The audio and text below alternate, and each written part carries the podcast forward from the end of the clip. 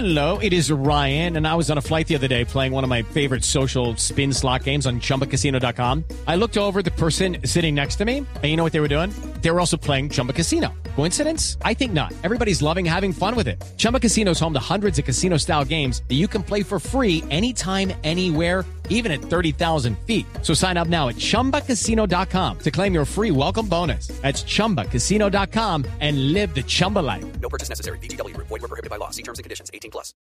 El Monedero en Blue Jeans.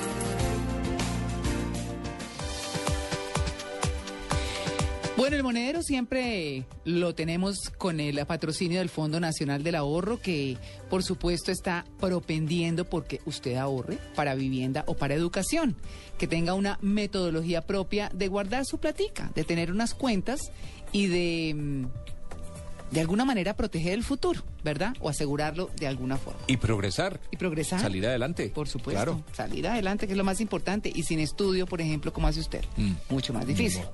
Pero bueno, el fondo, con el Fondo Nacional del Ahorro, como decíamos, siempre tenemos esta sección. Y en esta sección siempre te- tenemos a, a Eric Lara, que nos acompaña y nos habla mucho del ahorro. Y hoy nos va a hablar de preparar el presupuesto para el 2014. Nos tiene sugerencias. Eric, buenos días. Buenos días, María Clara, ¿cómo estás? Bien, ¿le, ¿Listo? gus- ¿le gustó ¿Cómo el te tema va? del perdón? Muy bien.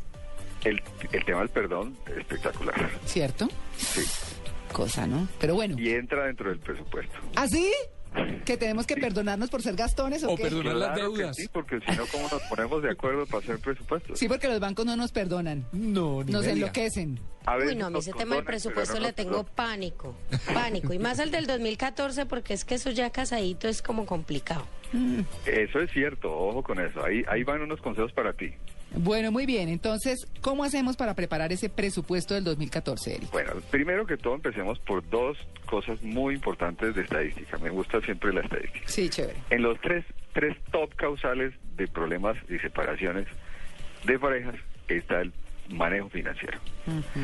Pero por el otro lado, la estadística positiva es que los top tres causales de éxitos en las parejas es que se logra un proyecto en común y dentro de ese proyecto en común está el buen manejo de las finanzas. Ah, qué bien. Entonces tiene su lado que hay que mirarlo. Porque nos ayuda a centrarnos en la realidad.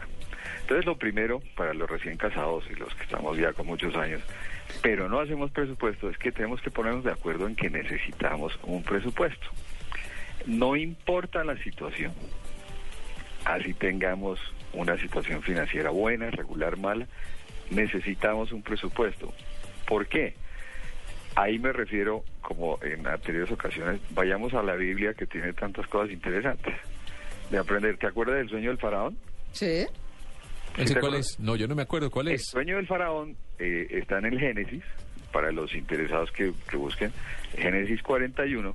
Eh, el faraón tuvo una vez un sueño, que salían del Nilo eh, unas vacas flacas, creo que eran 10 vacas flacas, eh, 10 baja- vacas gordas, muy buenas, muy bonitas, y después salían 10 vacas flacas y se comían a las gordas. Y pues pasaba algo similar con espigas de trigo. Se despertó preocupadísimo quién le podía interpretar ese sueño. Y en ese caso apareció Josué, que le, le dijeron que era muy bueno para interpretar sueños. Y le dijeron, mire, Egipto va a tener 10 años de abundancia, eh, va a tener de todo y va a tener 10 años de escasez y de gran sequía. ¿De ahí viene lo de las vacas flacas o no? Exactamente. La época de Ahí las viene vacas el cuento de las vacas Claro. flacas y las vacas gordas. Claro, es bíblico, sí, señor. Es bíblico. Entonces, ¿qué hizo el faraón? Le atendió la recomendación a, a Josué y se preparó para la época de vacas flacas.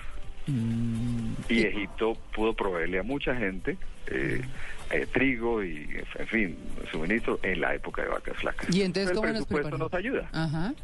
Ese es, eh, entonces, por eso tenemos que estar de acuerdo que necesitamos un presupuesto. Ahora, segundo, como muchos no tenemos el hábito de hacer un presupuesto, si uno de los dos cónyuges dice, mire, es que tenemos que hacer un presupuesto, muy bien, pero no se pongan a hacerlo muy complicado, sino nunca lo van a hacer.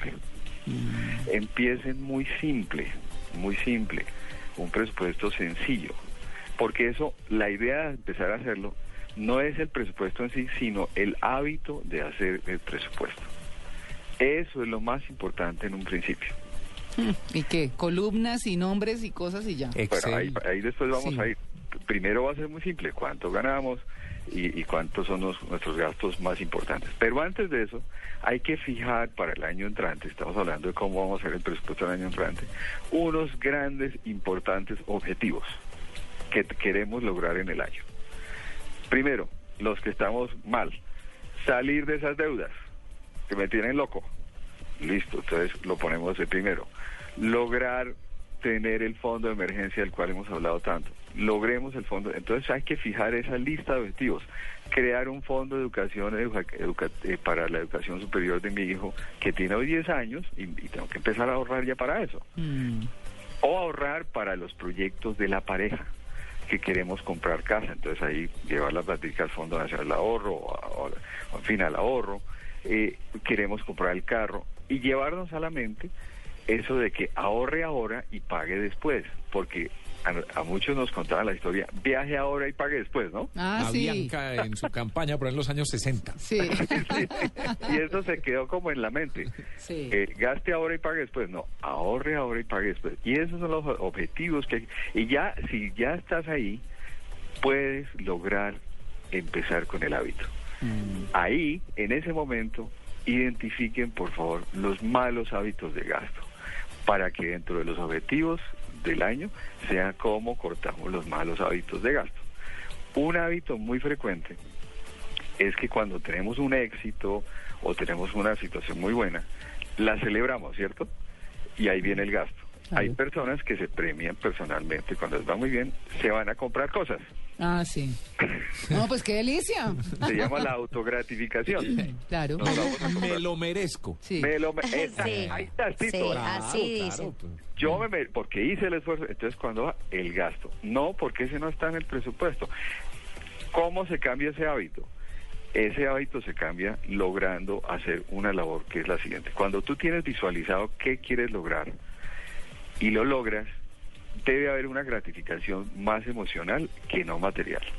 Por eso recomiendo dentro de estos tips, eh, que, que es para el presupuesto de este año, tengan o un cuaderno o un tablero donde visualicen esos objetivos del año. Entonces, si por ejemplo tenemos salir de deudas, consíganse una revista, la foto de una persona muy feliz, muy contenta, y al lado le ponen libre de deudas. Y lo tienen ahí todo el tiempo en un lugar en la casa, puede que, que lo vean pues eh, todos los miembros de la familia y que lo veas tú, o tener el álbum de los objetivos del año. Y el mensualmente cuando se revise el presupuesto, se mira el álbum de nuevo. Reforzamos cuáles son nuestros objetivos y los llevamos. Pero eso, eso no pasa como con los famosos propósitos de Año Nuevo. Pero voy, a ¿sabe enfloque, qué? voy a enflaquecer, prometo que Claro, esta vez voy a trabajar no sé que qué, voy a que sacar pasa. vacaciones. Es que... Pero, pero por eso es que se llaman propósitos de año nuevo que se quedan en el año nuevo. Mm. Entonces, cuando yo lo reviso mensualmente junto con el presupuesto, mantengo focalizada la mente en el logro, que es lo más importante. Allí entonces involucremos a los hijos, ojalá desde los 12, 13 años, dentro del proceso del presupuesto y que ellos también hagan su presupuesto y se ahorro con lo que se les está dando para sus gastos, hagan un ahorro para que cuando tengan el dinero compren lo que quieren, que compren, quieren comprar X, X cosa, un, eh, sí, de, de- de- de sus deseos, tienen el ahorro y se crea el hábito del ahorro. Entonces fíjate que todo esto, y no nos hemos sentado con las columnas, ¿no? Como dice Mm. Clara ni nada, sino estamos es fijando el objetivo. Esa es la primera etapa. Es fundamental, o si no, el presupuesto se queda como propósito de fin de año, Tito. Bueno, entonces, eh, Eric, un compromiso. En, o- Compromiso. en ocho días hablamos de las columnas. Exacto. Mientras tanto, Sí. quienes estén interesados en las columnas, eh, que les, les envío una hoja electrónica para empezar, Pueden escribir a libre de toda deuda arroba gmail y les enviaremos un- una hoja Excel para que empiecen a mirar. Por ahora empiecen con la tarea de fijar los objetivos, que estén convencidos que sí se necesita en cualquier cosa un presupuesto. Bueno, entonces a mí mándemela, Eric. Te la voy a mandar. Ahora para tuiteársela aquí a nuestros oyentes, en ocho días la, la replicamos y todo. Perfecto. Bueno, Eric, un feliz día.